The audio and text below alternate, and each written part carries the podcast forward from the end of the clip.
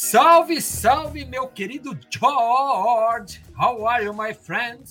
Eu estou muito bem, mas eu pensei que você ia fazer esse salve-salve no ritmo da música sertaneja. Porque nós temos uma dupla de, de entrevistados hoje, Pedrinho e Vitinho. Agora, eu pensei que você ia fazer uma saudação meio com música sertaneja, aquela música sertaneja de raiz. Você foi muito tradicional na abertura. Não, a abertura é sempre tradicionalíssima. Assim como a gente pode até dizer que atualmente até o sertanejo, às vezes tem o sertanejo tradicional universitário, daqui a pouco tem o do berçário também, enfim outros sertanejos que a gente possa inventar. O raiz, né? Tem o raiz. O raiz, como você preferir. É, mas, ô, ô, George, não, não, não coloque-os no diminutivo logo nessa nossa abertura. Não, o nosso ouvinte ainda não está familiarizado com, com a dupla, ainda não teve aquele, aquele seu, sua amaciada de terreno, a sua preparação, entendeu? Não pode. Não, mas é, é que, eu, é que eu, me, eu me empolguei, não, não tinha como não, não, fazer essa abertura tio do pavê. Ó, oh, é, você sim. viu? Eu, eu, eu até, até rimou, né? Você viu que é. até rimou? Pô, é. pra pegar o gancho que música sertaneja também tem rima, chama Pedro e Vitor. Por favor. Muito bem, Pedro e Vitor já tem um bom nome de sertanejo universitário. Mas eu queria chamar para o papo hoje aqui, que não vai, com certeza a gente não vai falar de música sertaneja, dois caras que é, é a gente pode dizer, estão na liderança desse nosso mercado, estão é, trazendo bastante inovação nos últimos tempos para os eventos, é, é, para as ativações de marca. É, são, são caras que tiveram à frente aí de grandes projetos que a gente teve durante a pandemia, não só é, é, pré ou pós, né? Pós não, mas nessas retomadas. Mas estamos falando de uma dupla que recentemente anunciou uma, uma fusão, né? E eu vou por ordem alfabética, dar as boas-vindas primeiro ao Pedro Daldi Mesquita. Pedro, seja bem-vindo, tudo bem? Tudo ótimo. Bem-vindo, Pedro. Obrigado, Jorge, pelo convite. Um prazer estar aqui nesse momento só com feras. E vamos lá, tem muita coisa boa para a gente conversar. Muito bem, junto com o Pedro hoje está o Vitor Vocos, que é um dos sócios da V3A, o Pedro, um dos sócios fundadores da 213 Esportes. E aí eu já quero iniciar esse papo. Vitor, desculpa, seja bem-vindo, Vitor. Bem-vindo, Vitor. Prazer, prazerzão estar aqui com vocês. Valeu, Eric, valeu, George. George, né? Com, com, com essa pronúncia, né? George. É, Isso, George. George. É... Vamos, vamos, vamos tocar, cara. Muito legal estar aqui. É, eu queria aproveitar aí e já começar é, procurando entender que história é essa dessa fusão da V3A com a 213 Esportes é, eu sei que vocês já tinham várias coisas que eram tocadas ali em conjunto e tudo mais, mas de onde surgiu essa possibilidade de unir as duas, as duas agências e o que, que vem dessa união, dessa fusão entre elas? Eu vou, vou dar um passinho para trás, vai ser bem rápido, para entender a estratégia por trás disso. Né? A V3A, ela, hoje ela é estruturada em dois pilares de negócio. Um, nós somos uma agência, a gente faz ativações de marca, a gente atende nossos clientes, desde digital a eventos, a ações de incentivo e muitas outras disciplinas, né? Num pilar que a gente chama de on demand, então a gente trabalha sob demanda, e o outro pilar que é o pilar de ventures, né? Onde a gente é propositivo, onde a gente tem nossos próprios projetos e a gente leva isso para o mercado, né? A gente se conecta com as comunidades através dessas plataformas que são os nossos projetos em quatro diferentes temas, são quatro verticais uma de games e esportes, uma de música, uma de cultura e uma de esportes. E aí a gente, dado o relacionamento de, de longa data que a gente tem com a 213 e os, e os projetos que a gente já vinha trabalhando em conjunto, a gente conversou e falou, faz todo sentido a 213 ser essa vertical de esportes da V3A, né? A gente encurta o caminho de crescimento e aí com isso e com outros movimentos que também que foram acontecendo em paralelo, a V3A é, é, se expande, né? Ela é mais apenas do que uma simples empresa e se torna assim um grupo, né? De empresas. Então a 213 hoje ela é a nossa vertical de esporte. E aí com isso assim a gente conseguiu é, acelerar todos os processos que a gente já tinha em conjunto, assim como conectar a força da 213 Esporte com todo o nosso ecossistema de clientes e oportunidades e capacidade de investimento da V3A. E foi um movimento recente, mas com certeza um movimento muito acertado. A gente está é, muito motivado com isso tudo e a gente já sentiu dentro que, que, que vai ter muita história para contar ainda aí, muita coisa legal está vindo. Pedro, solta a manga, como dizem, solta a manga.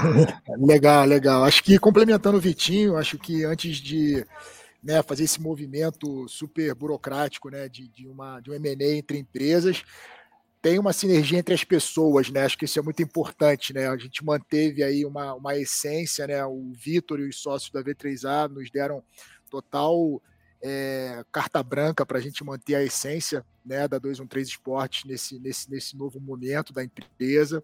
Existe uma, uma, uma empatia com os sócios da V3A de longo prazo, então a gente já trabalha junto, né? Então é aquele namoro que virou um casamento, né? Então a gente por muito tempo andou de mão dada, andou de mão dada e agora realmente a gente resolveu subir e assinar os papéis, né? Então estamos é, é, super super felizes com, com o que está acontecendo. E para a gente, né, a 213 Esportes, ela, apesar de ter né, é, é uma, um protagonismo no mercado esportivo, já quase 10 anos de empresa, a V3A traz muita coisa boa para a gente. Né? A V3A traz uma equipe super estruturada de executivos, né?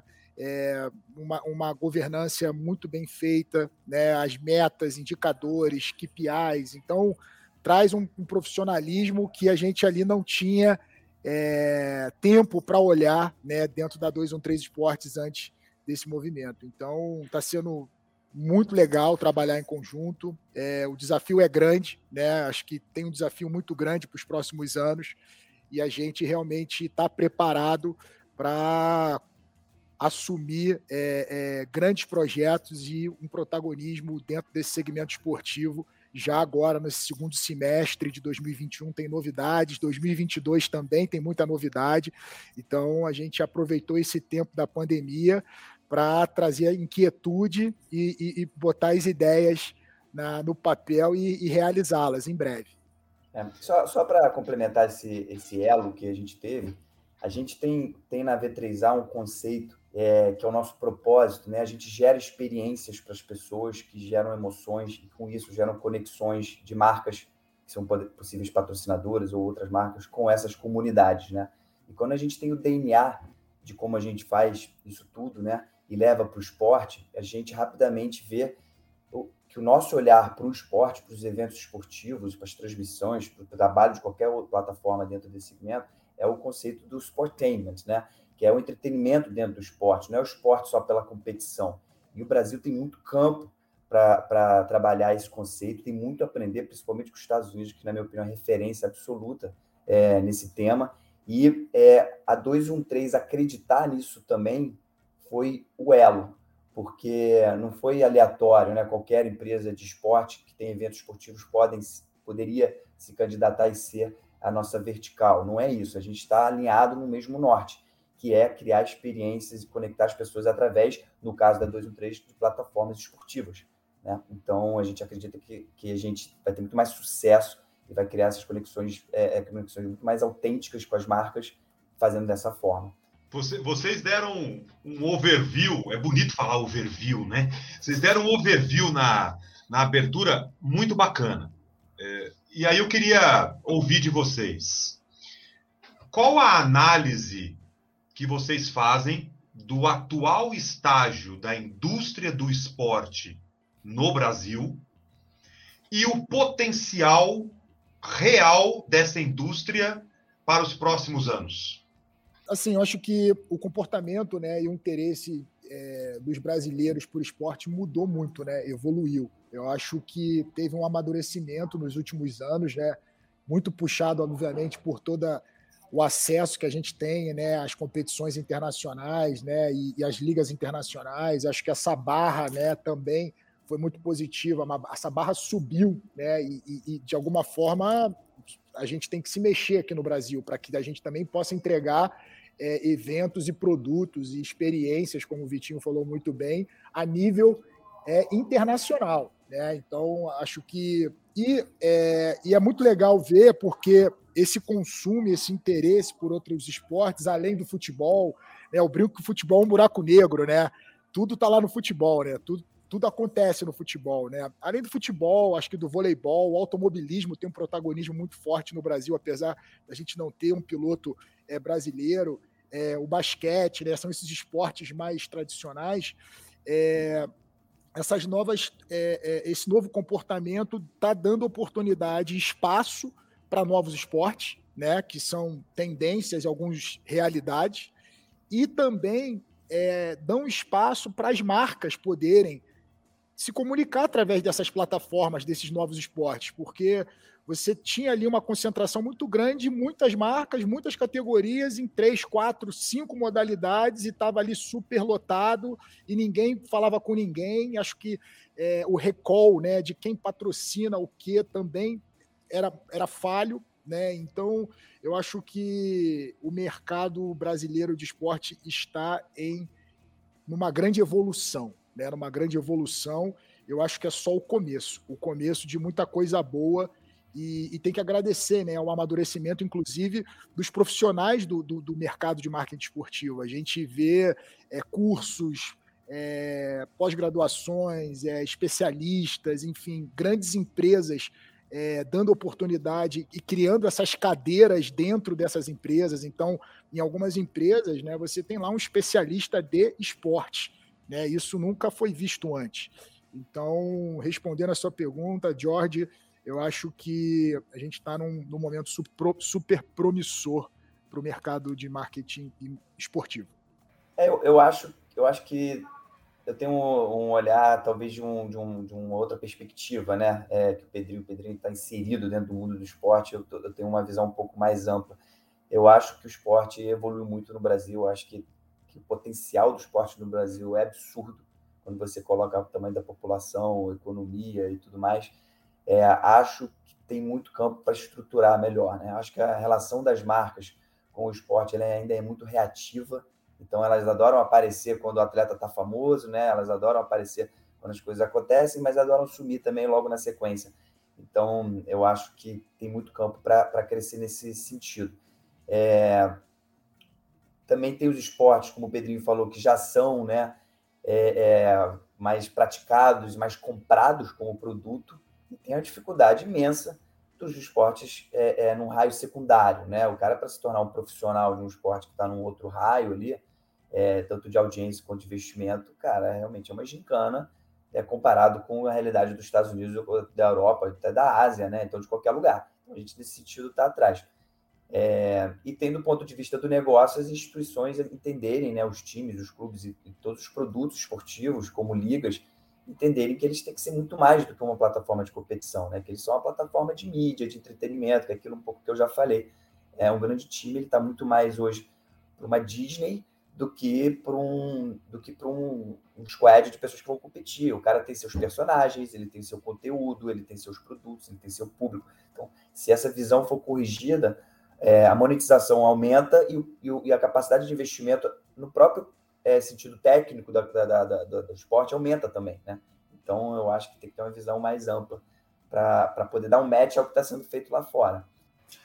O, o Vitor, o, o Vitor e Pedro, na verdade, o Pedro tocou num, num, ponto interessante, né? Que eu acho que é um, um, um, uma dor de todos nós empreendedores ali desse meio do esporte, né? Que você falou da questão da uma empresa que tem mais é, é, estrutura, né? Uma agência maior, mais bem estruturada, como a V3A e tudo mais. E isso, isso muitas vezes é o que a gente é, vê, né? Ter natalidade e mortalidade de empresa e agência dentro do meio esportivo, exatamente por não ter talvez essa, esse segmento tão profissionalizado que leve a própria agência a ter essa profissionalização.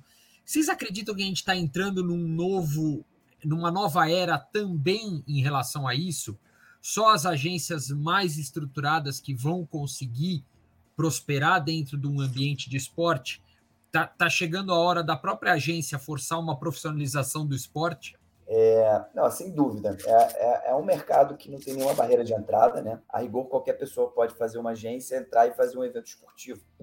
É, um cara bem capitalizado pode bidar para trazer um evento de alguma liga ou alguma licença. Então, assim, não tem barreira de entrada, ele pode é, agenciar um atleta, tem várias formas né, de entrar nesse, nesse mercado. A gente olha muito para as propriedades intelectuais, né? Então, quando a gente fala de cuidar bem das plataformas, a gente, a gente olha em ter as nossas próprias plataformas de competição ou de entretenimento dentro do mundo do esporte e com isso ter domínio dessa comunidade e entregar mais para ela. E aí, com isso, você cria uma barreira de fato de entrada e você só atinge isso com um grau de, de profissionalismo muito alto, porque é, tanto o, o, volume de investimento como a forma que você lida com isso, o Pedrinho comentou dos KPIs que a gente tem, o grau de satisfação que as pessoas saem dos nossos eventos, a gente mede na hora, a gente entende o que, que falta, qual é o ponto de evolução para o próximo. Então, eu acho que quando você tem uma cartilha de gestão e, e, uma, e uma forma de estruturar os produtos que para a gente V3A, ser esporte ou ser cultura, ser música, o DNA de como a gente estrutura as coisas é igual, acho que quando você tem essa mescla de experiências vindo de todas essas disciplinas diferentes, a gente se coloca realmente num, num ponto é, diferencial no mercado, né? Porque a gente não é endêmico só ao esporte, né? Não é aquele ex-jogador, ou aquele ex-técnico, ou ex-jornalista, o que for, ou atual jornalista, qualquer pessoa que vai lá tá fazendo. Não, a gente vem do da estruturação de produtos proprietários, de plataformas de comunicação, e a gente vê o esporte como um potencial para fazer isso. Então, nesse sentido, acredito que a gente está realmente andando na frente. É. é, e acho que eu ainda vou além, né? Complementando o Vitor, é, a, a, montagem dessa equipe, né? Que, que, que, fica por trás dos projetos, né? Então, óbvio que a gente tem a preocupação de ter especialistas em modalidades aqui dentro, né? Então, pessoas que, que, que praticam é, as modalidades que nós trabalhamos, pessoas que são da cena, né, de alguma forma. É, e também tem os executivos que têm uma, uma, visão mais ampla do negócio. Né? Então, é uma mistura aqui dentro do time da 213 Esporte.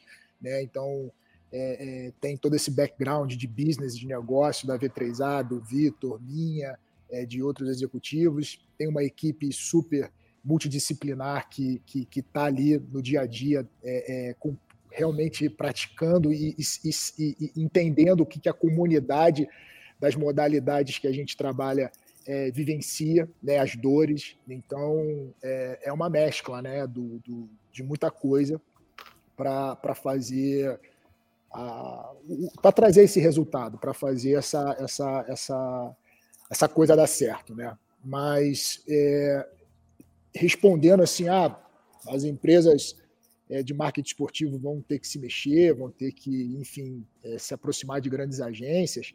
Olha, acho que não tem uma, uma, uma, uma, uma resposta exata, né? Assim, a gente já viu grandes agências é, sendo criadas dentro de grandes grupos de comunicação, grupos de, de, de né, e, e empresas super parrudas e, e não dando certo, né? E, outras empresas menores continuam vivas aí, fazendo grandes eventos com, com com repercussão a nível internacional. Então, eu acho que é muito. É, acho que cada um sabe o tamanho né, do, da, da, sua responsabilidade, né, até onde pode dar o passo.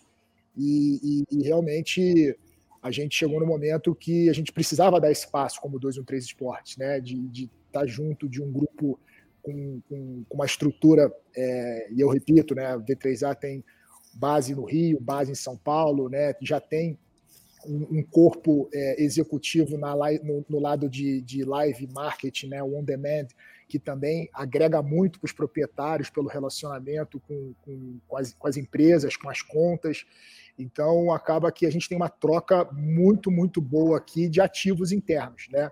E isso soma bastante para os resultados da, da empresa como um todo. Você, vocês, é, em vários momentos, comentam sobre gestão, governança, é, equipe, é, isso tudo com, com um viés muito profissional. Isso olhando a ponta de vocês. Na prospecção de parcerias estratégicas, novos negócios, enfim, quando vocês chegam em uma das outras pontas, que é a ponta do clube, da federação, das mais variadas instituições esportivas, qual a percepção que vocês têm nesse contato diário com essa ponta? É uma ponta que tem se profissionalizado também e cada vez mais com um olhar amplo sobre o esporte como plataforma? Olha, George, assim, é, vou ser bem sincero, eu já me decepcionei muitas vezes, né, e, e na, na, tratativa, né, com, com o outro lado. É, no futebol, é, enfim, tive algumas experiências não tão, tão boas. é, de, de, tratativas comerciais e, ao mesmo tempo, eu me surpreendi né, com, com outras ligas que eu não imaginava ou com outras entidades que eu não imaginava que fossem entender tão bem o nosso objetivo ali de sentar e negociar. A exemplo da própria WSL, né? A gente hoje a gente está com a WSL celebrando um contrato aí de parcerias desde 2015, né? E em 2015 a WSL tinha, enfim, tinha acabado de virar WSL, era a SP, era uma associação de surf profissional. Então, é, não tinha tanta notoriedade que nem tem hoje. 2015 tinha um título mundial, né, com Medina, campeão em 2014. E, e eu acho que é muito o entendimento do outro lado, de quem está sentado, é, na questão de como a gente vai construir juntos essa parceria, né? E, e olhar para uma, uma, um, um, uma meta de longo, médio e longo prazo, né? E, e não de forma imediatista, né? Então, é, eu acho que tem bons profissionais hoje nas cadeiras, eu acho que está tá tendo uma renovação muito legal, eu acho que os clubes, principalmente o futebol, né, que, que tem é, muita grana na mesa, né, tem muita oportunidade de negócio, vem separando as áreas, trazendo novos executivos, né, gente jovem, enfim, e, e com um olhar é, mais inovador. E tem ligas, né, como a exemplo, como eu falei agora, da WSL, que tem uma estrutura hoje enorme, né? A gente tem uma WSL global com escritório nos Estados Unidos, hoje no Brasil, a WSL Brasil sendo comandada aí pelo Ivan Martins, um executivo né, que, que já rodado pelo mercado, passou por grandes empresas e olhando aí para o desenvolvimento da liga a nível, a nível nacional. Então, acho que é, que é é, tem caso, caso a caso, mas o que você trouxe é, é, é, é, um problema que eu acho que ainda continua, mas isso acho que aos poucos vai, vai melhorar. Eu acho que o mercado não vai mais permitir, né? Acho que o mercado realmente vai cobrar é, essa responsabilidade, esse profissionalismo do, do, do, profissional do outro lado. Né?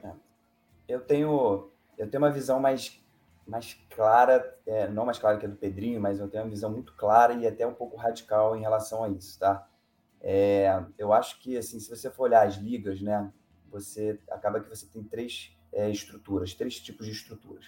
Uma onde a liga ela tem um dono, né, que é o caso da WSL. Você tem as ligas que são associações dos times, onde os times são os donos, que é o caso da NBA, né, da Premier League. E você tem, que é o que que acontece mais aqui no Brasil, as confederações que têm as eleições, que as federações votam e aí elas se distanciam muitas vezes dos interesses dos clubes e dos atletas, né?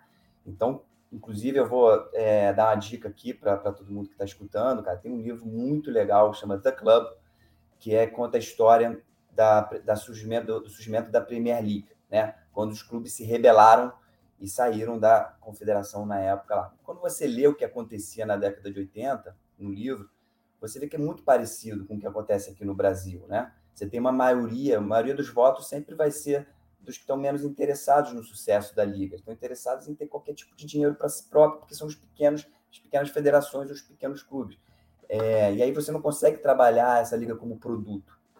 Quando vira os times e os caras põem um executivo, que é o mesmo cara que está lá há décadas, hoje, agora saiu um pouco, Aí você vê o produto trabalhando e os números são impressionantes. O livro realmente é muito bom, recomendo para todo mundo.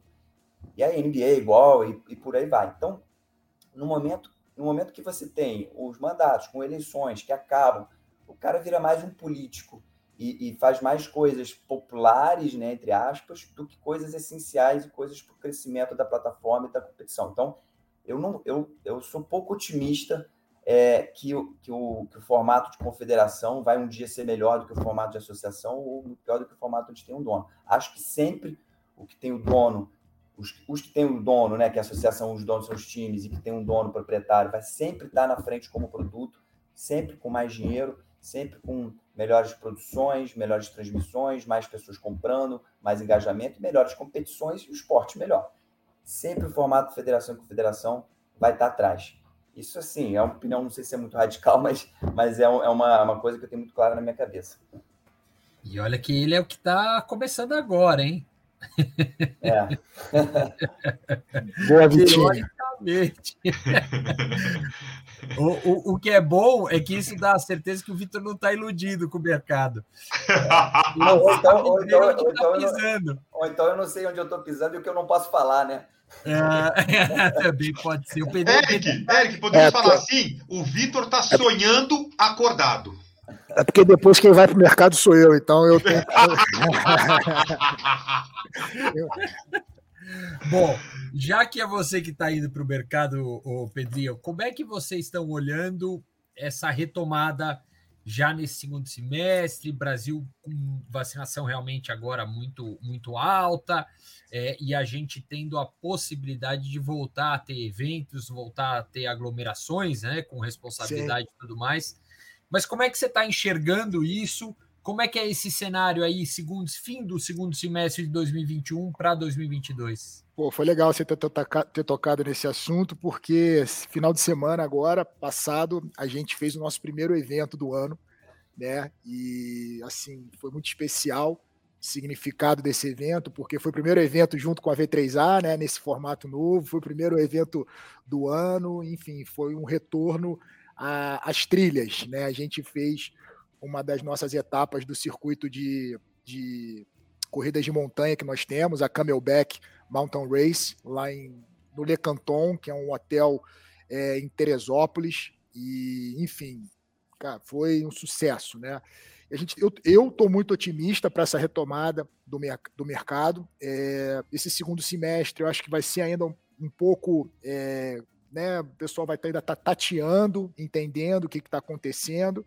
É, as próprias marcas, né, já estão, a maioria delas, com os orçamentos comprometidos, então todo mundo trabalhando 2022, mas tem ainda algum residual aí para a gente ainda passar nessas empresas e poder viabilizar é, os projetos que a gente ainda tem programado para 2021. E falando da, retom da retomada né, da Camelback Mountain Race em especial, é, foi muito interessante, porque a gente criou, né, um, um, a gente tem um, um, projeto desde 2016, uma corrida de montanha, onde tem né, uma largada com diversas pessoas largando junto, enfim, tem todo, tinha todo um protocolo esportivo antes, e a gente teve que rea se readaptar para esse protocolo é, junto com a saúde. Então a gente colocou algumas práticas né, que foram muito bem é, aceitas pelos corredores, inclusive o Vitinho foi um dos nossos atletas, correu 6 quilômetros, né? Enfim, é, e a gente fez primeiro, né? A gente teve uma solicitação da Secretaria de Saúde de Teresópolis para que todos os atletas apresentassem é, a comprovação de, de, de, de, testagem, né? Não valia a carteira de vacinação, né? Então todos os atletas precisaram testar com até 72 horas antes. E assim, a gente teve todos os atletas apresentando sem reclamar. A gente também criou um processo de largadas por bateria, né? Então os atletas tinham lá as letras de A a F, né? E, e a gente chamava as baterias e largavam 30, 35, 40 pessoas para não ter aglomeração e todos eles também utilizando é, máscara né, na largada. Durante o percurso eles podiam, obviamente, baixar a máscara. E a gente incrivelmente bateu o nosso recorde de participantes nessa etapa, né, desde 2016. Então, no primeiro ano, a gente teve aproximadamente. É, no, no, último ano que a gente executou essa prova, a gente teve 450 participantes. Esse ano nós tivemos 700 participantes. Então, assim, a gente teve um crescimento de 36% em relação à nossa última etapa, né? e, e realmente comprovou um, um, dados que a gente tinha né, é, recentes é, de que a, a prática, né, a procura por atividades outdoor, né, a procura por atividades ao ar livre é uma das tendências aí dos próximos anos, né? E obviamente, né, acho que foram vários fatores. As pessoas também já estavam cansadas de treinar, queriam praticar, é, correr, competir. E acho que, enfim, é, esse evento em, em, especial foi muito emocionante para a gente. E aí, falando ainda do, do, segundo semestre, a gente vai ter né, uma segunda etapa e a última etapa do nosso ano de 2021 desse circuito de corridas de montanha, é, acontece no dia 27 e 28 de novembro em Petrópolis, que é a WTR, e, enfim, as, as vendas, as inscrições estão a todo vapor, inclusive impulsionadas aí pelo resultado da Camelback, então a gente já está, enfim, é, é, é, acredita que vai bater recorde também de venda. E a gente tem uma novidade né, bem legal, que é o retorno dos eventos de surf. Né? A gente, aos 48 do segundo tempo, é, conseguimos viabilizar um evento que vai ser um grande festival com três competições da WSL, que vai se chamar Saquarema Surf Festival, e vai acontecer do dia 15 ao dia 21 de novembro em Saquarema. A gente conseguiu viabilizar né, com uma parceria junto com a Prefeitura é, de Saquarema, é, uma competição que vai valer para o circuito regional sul-americano, com três competições combinadas, né, masculinas e femininas, todas, hein?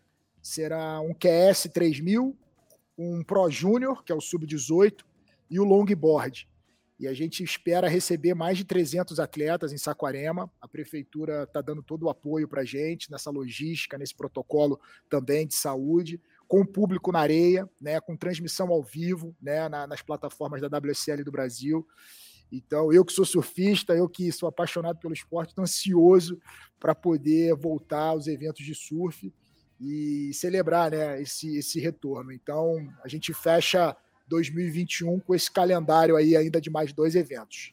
Dentro, dentro disso, o Eric é, fez uma pergunta mirando ali na frente, que está chegando. Eu quero, eu quero fazer uma rápida volta ao passado. Quais foram os principais aprendizados de vocês durante a pandemia?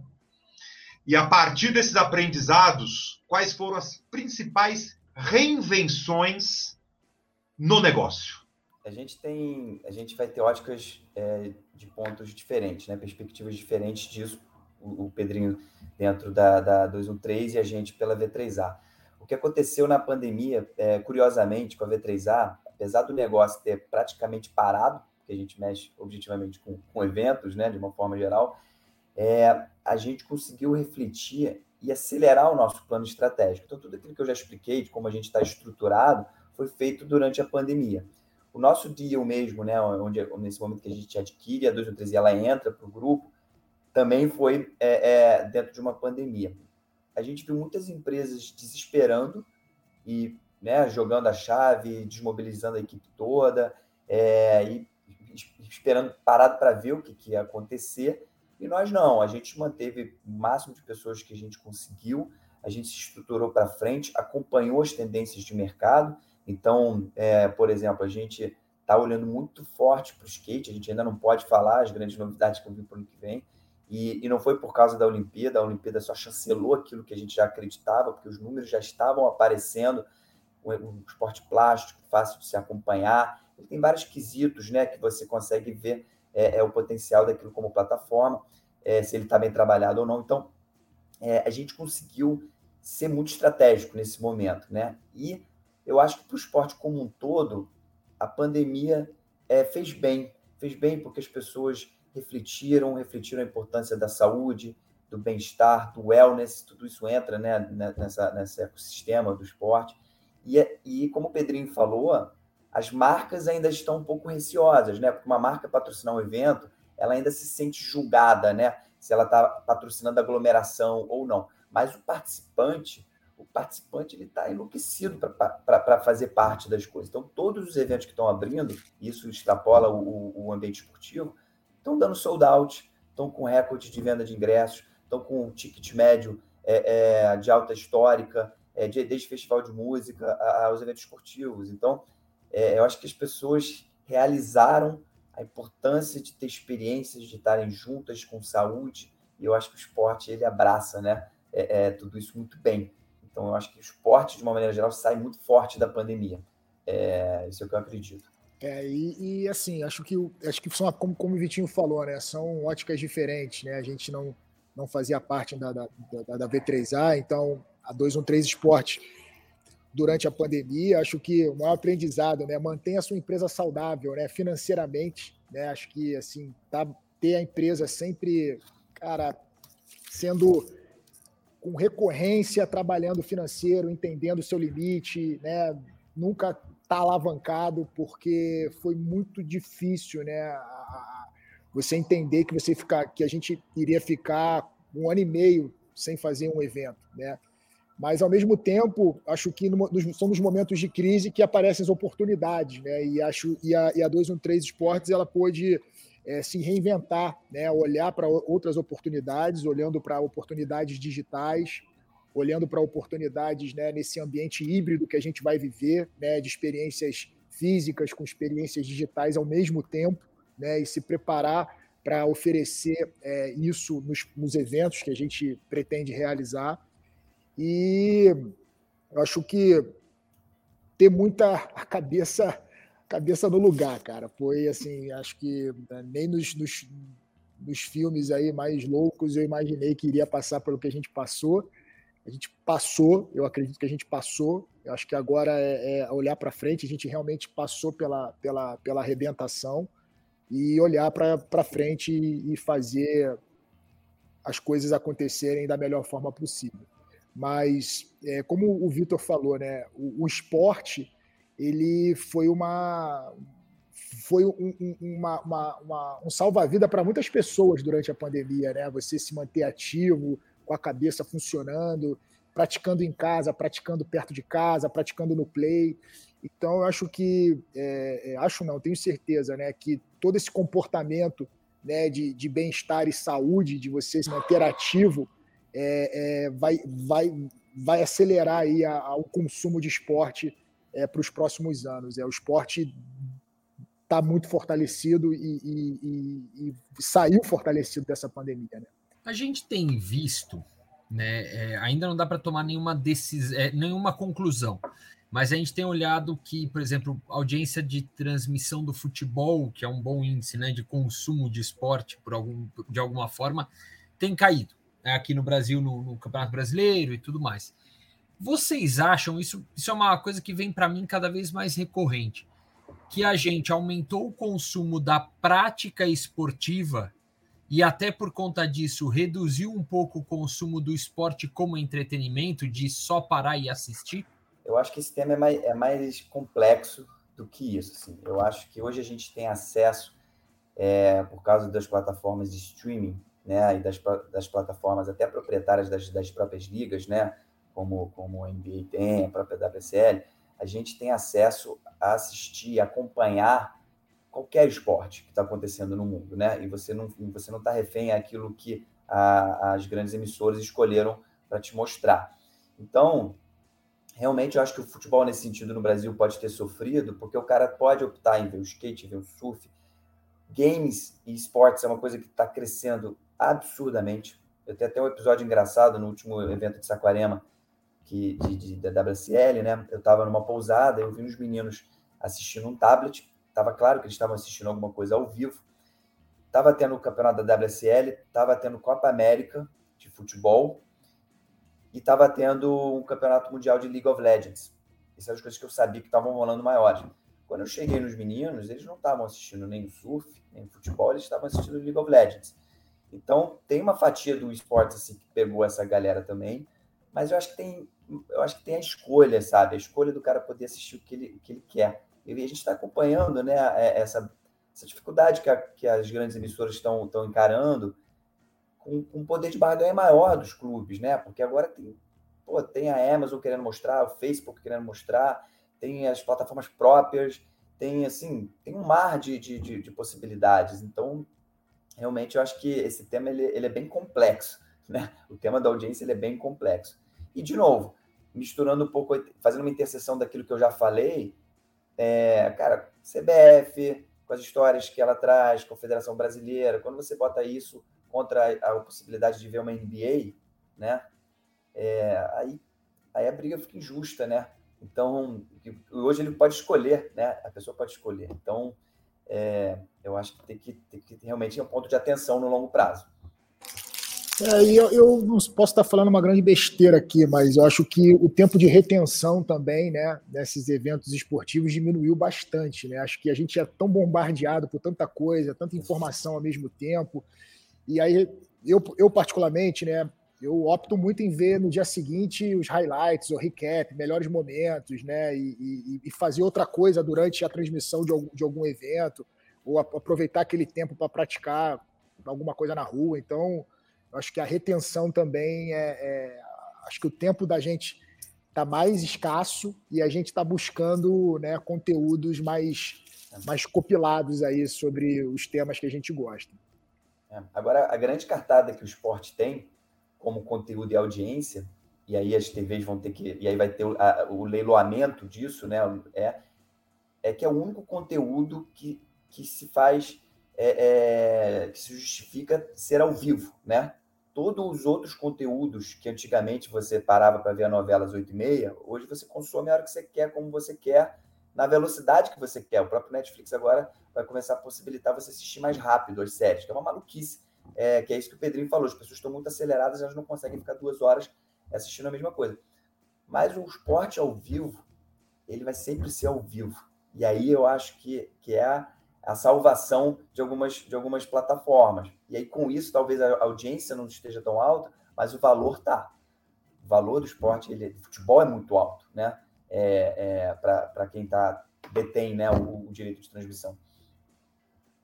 O, o é, é, Eric, a, a, a, famosa pergunta a partir do gancho que eles deram é impossível não fazer, né? O, é, o, o, o Pedro falou, eu assisto highlights tal. O, o Vitor falou, meu, quando eu olhei a, a, a, molecada tava lá, né? Tava lá olhando ali e, e esportes. Meu, o, o Pedro é o cara de trazer o dinheiro, ele tem que buscar fazer a parada acontecer. O Vitor ali, pensando todo esse estratégico também. Essa pergunta a gente faz invariavelmente no Maquinistas. Como atrair e reter a famosa geração Z? Essa galera que está vindo aí e que consome esporte de uma outra maneira, que vê tudo de uma maneira diferente, como a gente, por exemplo, você que senta ali, quero assistir o jogo tal. Essa galera não. Essa galera vê tudo de uma maneira diferente. E aí, a pergunta para a dupla sertaneja: como atrair e reter essa galera? É uma, é uma boa pergunta. Vou deixar o Pedrinho começar. Para mim, para nessa vez de começar essa, não, cara? Olha, é, eu acho que a gente tem ali dentro do nosso dentro, dentro da nossa estratégia né, de, de, de plataformas esportivas é, trabalhar com esportes que têm é, tem essa audiência, né? A gente vê o surf com essa audiência muito quente, né? Geração Z, os millennials, é um esporte que, que recentemente, né, chegou aí ao seu grande momento, seu ápice nas Olimpíadas. Então acho que a exemplo do, do surf, o skate, né, que você tem uma menina né, de 13 anos aí arrebentando e sendo inspirando outras meninas e outras crianças. Eu acho que é, o nosso trabalho aqui da 213 Esportes e com, com, esse, com essa audiência é tentar oferecer a melhor experiência possível e dar o melhor evento, o melhor conteúdo, a melhor acesso, né, a, a, a, a, essas, a essa geração a, ao surf e principalmente a esportes que, que, que têm um apelo para essa geração. Mas o segredo, eu acho que é manter esses atletas ganhando, né? Assim, sendo os ídolos. Assim, é, acho que o, o, o ídolo é o que movimenta a, a, o desejo dessas crianças praticarem é, é, o esporte, né? Então, acho que tem um trabalho muito maior do que é trabalhar as próximas gerações de atletas, as próximas gerações de ídolos, porque é o que inspira essa molecada a, a, a quererem ser Raíssas, Ítalos, Gabriel Medinas, Felipe Toledos, enfim, é, é, Isaquias Queiroz, medalhistas olímpicos de, de, modalidades que a gente sabe que estão competindo né, com o, o games, né, com, com, com os esportes. Então é trabalhar a base, é trabalhar a renovação, é trabalhar o atleta, é trabalhar é, é, é esses novos ídolos. Para mim, é, esse é o segredo. Senão a gente vai perder. Né? A gente vai perder a galera para o game, vai perder a galera para a telinha, mas é, eu, eu vejo dessa forma, né?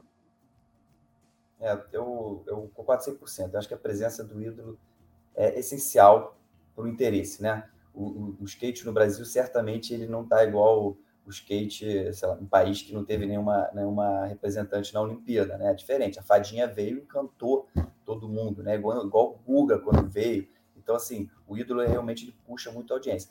Mas eu acho que tem um ponto importante que também já foi falado, que é, que é o fato de entreter. É você entender como essas pessoas se entretêm, qual é o tempo né, de conteúdo que elas estão dispostas a consumir, e você ter um conteúdo agradável que não é restrito à, à competição, à parte técnica. Né? Então, quanto mais vir uma plataforma de entretenimento, mais eu acho que você consegue reter pessoas. Isso é o que a gente acredita de uma forma geral, é, que é a minha visão de outsider do mundo de esporte, vamos chamar assim. É, é, é isso, assim, a pessoa tem que estar tá, é, entretida, feliz, tendo emoção, chorando, ficando chateada, aí ela, ela se conecta com aquilo, né? E aí eu acho que é uma composição de vários fatores, né? De muitos fatores. É, trazendo até dois exemplos recentes, assim, é, o skate foi apresentado para o mundo né, nas Olimpíadas, né? E, e, e, é uma dinâmica de esporte muito legal, porque é quase é uma onda infinita, né? Ele entra naquele, naquele circuito, no bowl, e, e, pula e faz a manobra, ou no street, né? Ele tem ali os obstáculos, mostrou também toda a, a, sororidade ali, aquela coisa da camaradagem, passou esses valores né, que você se, se identifica, e é um formato dinâmico. E comparando com o que a WSL, de forma assertiva, na minha opinião, também é, é, é, trouxe de novidade, que foi esse formato do WSL Finals, né? Que o surf, cara, é, eu sou o cara que vejo o, o, o, round, o round de 64 atletas, mas, pô, quem é que vê, né? Eu vejo lá o é. primeiro round, né? A galera começa a, a, a, a entrar mesmo nos, nas, nas rounds ali, quartas de final, eliminatórios, semifinal, final. E quando você. Quando a WCL traz esse formato, que é um formato de um dia, eliminatório, homem contra homem, contra homem toda a bateria é emocionante, né? Ele traz ali. Acho que uma outra coisa muito legal é, é, que você não tem somente um campeão, você tem um protagonismo de cinco atletas homens que estão naquela final, cinco atletas mulheres que estão na final, então você tem mais protagonistas, né? E que isso é bom para o esporte, que você começa a criar ídolos, você se identifica. Eu me identifico com alguém que é diferente aqui de vocês, então não necessariamente é, vou me identificar com o campeão. E eu acho que esses formatos dinâmicos, né, com muita ação, né, tanto do skate quanto do surf, também são uma forma de, de, de, de reter e captar a, a, a, atenção e a audiência dessa molecada aí que, que é super, né, enfim, é, é, conectada e está olhando para tudo ao mesmo tempo. É isso. E, e, de novo, só batendo a tecla do, do personagem, né? Hoje, com o, o, fato novo que a gente teve da, da, da nossa geração para essa mais nova são as redes sociais. Hoje, os personagens eles são maiores do que as instituições, né? O Neymar é maior que o PSG, o, o Cristiano Ronaldo é a maior conta de Instagram do mundo.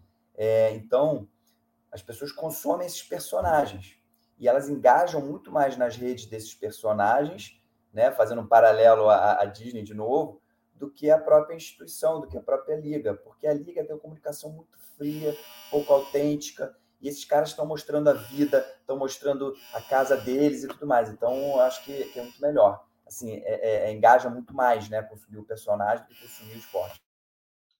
Essa, essa campainha é o estouro do cronômetro? ah, é. Eu peço, eu peço desculpas. Eu peço desculpas. Não, relaxa. Não é o estouro assim do cronômetro. É assim que é legal. Ficou aquela. Parece. A gente podia implementar isso aí, hein, George? Uma boa, né, cara? Né? Sensacional. Adorei. Isso do estouro do cronômetro. Pode ser, né? E o pior, pior que não para, cara. Alguém, tá, alguém esqueceu a chave do lado de fora. É, é, é, é, os dramas do, do, cotidiano no meio da pandemia. Mas, o, o George, a campanha tocou porque chegou a hora, viu? A hora dele! Pô, Chegou, cara, porque a gente tá aqui, já estão mais de 50 minutos batendo papo. Para mim, ainda tinha mais umas duas horas para a gente falar, mas é, como a gente falou em reter e manter a, a, a, atenção do nosso ouvinte, né? A gente sabe também que não dá para alongar tanto a brincadeira. Então, George. É, verdade. Eu vou soltar para você a nossa vinheta super especial. Para fechar nossa o programa. raiz, já que você gostou de falar do sertanejo raiz no começo, é. né? Opa. É hora dele. do único, inigualável Momento George. Nós temos dois, dois entrevistados, então você vai me permitir que eu faça duas perguntas. Você Momentos me permite? George.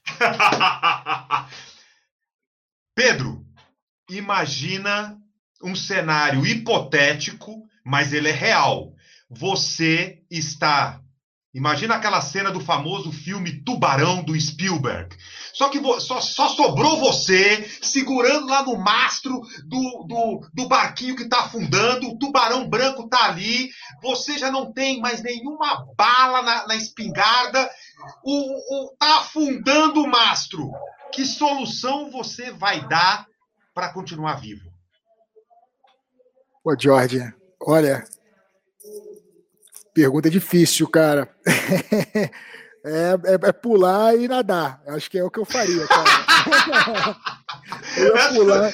Eric, foi ótimo. Essa é pular e nadar, cara. Eu ia pular e nadar, cara. E rezar. Pular e nadar e rezar e ver o que, que acontecia, cara. Mick Fanning aí não sobreviveu ali na etapa. Vai que o tubarão também não, não quer nada comigo. Vitor, é, você não é, não é, não, você não estava, você não estava num pesadelo, você não estava dormindo, você não estava nada. Você acordou, cara. Você acordou. Aí quando você vai tomar seu café da sua casa, chega alguém e fala: Vitor, o Flamengo fechou. O, o Mengão faliu. Acabou, não tem mais Mengão, tudo. O que, que você faria? Porra, não, não consigo. Acho que isso, não, obviamente, não é uma realidade, né? Mas acho que é abrir de novo, né? Não pode não ter Flamengo. A gente abre o Flamengo de novo. Flamengo sempre Flamengo, Eric! ele, eu achei que ele fosse dizer eu teria um desgosto profundo. perdi, perdi a oportunidade, perdi, perdi. Ele ficou tão, ele ficou tão apavorado com a hipótese. Eu acho que ele ficou mais apavorado que o Pedro. Cara, o nosso não, dia a dia... É que o nosso ouvinte não tá vendo. O Pedro tá passando a mão na, no cabelo. Eu não tenho. Ele tem é cabelo, pensando, na é, é barba. É, é, que eu tô pensando no, no, meu time. Meu time quase fez isso, né, cara? O Botafogo, mas graças a Deus agora tá, tá, tá se reestruturando. Quase apagaram a luz lá. é o glorioso, a estrela solitária. Glorioso. Ah, a estrela solitária não pode, ela não pode morrer.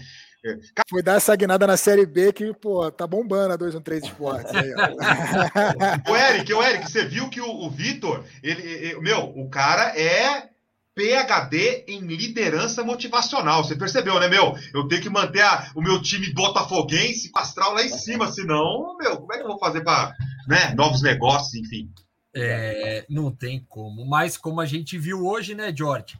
Falamos sobre soluções no meio da crise, falamos sobre é, como a gente consegue né, olhar e ver esse mercado, como ele tem se movimentado, a importância da profissionalização, profissionalização na gestão, profissionalização no próprio esporte. E também tivemos dicas de como se livrar de um tubarão faminto. É, e, branco, tubarão branco, hein? Tubarão branco. É, eu, eu gostei porque eu fiquei pensando quem, George, ainda tem idade para ter visto o filme Tubarão, tá? Eu, né?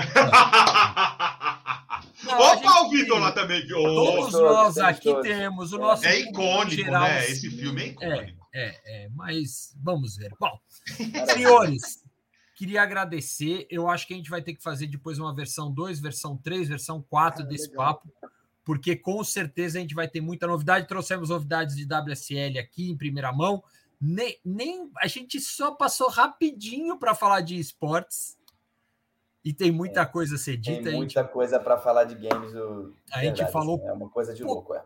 pouquíssimo disso, mas vai ter que ficar para um segundo papo. Foi eu, já falei, eu já te falei que tem muita novidade para 2022. Aos pouquinhos a gente vai, é. vai, vai, soltando.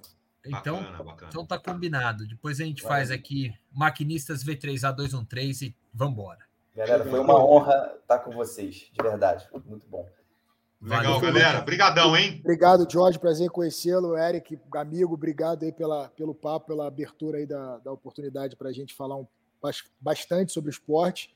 E parabéns pelo trabalho do Máquina do Esporte. Hoje vocês aí são referência dentro do nosso mercado. Cara, é uma honra. Eu recebo, todo dia recebe meu newsletter. É, é, é, é tomar café e ler Máquina do Esporte todo dia, é rotina. Né? Então, cara, parabéns aí onde vocês estão. Eu espero que, enfim, vocês voem mais alto ainda, tá? E conta com a gente, com a 213 Esporte, porque vocês precisarem, cara. Valeu, gente. Tamo Legal. junto. Maravilha. Obrigado. Obrigadão, Valeu, gente. Um abração, viu? Tchau, tchau. Valeu.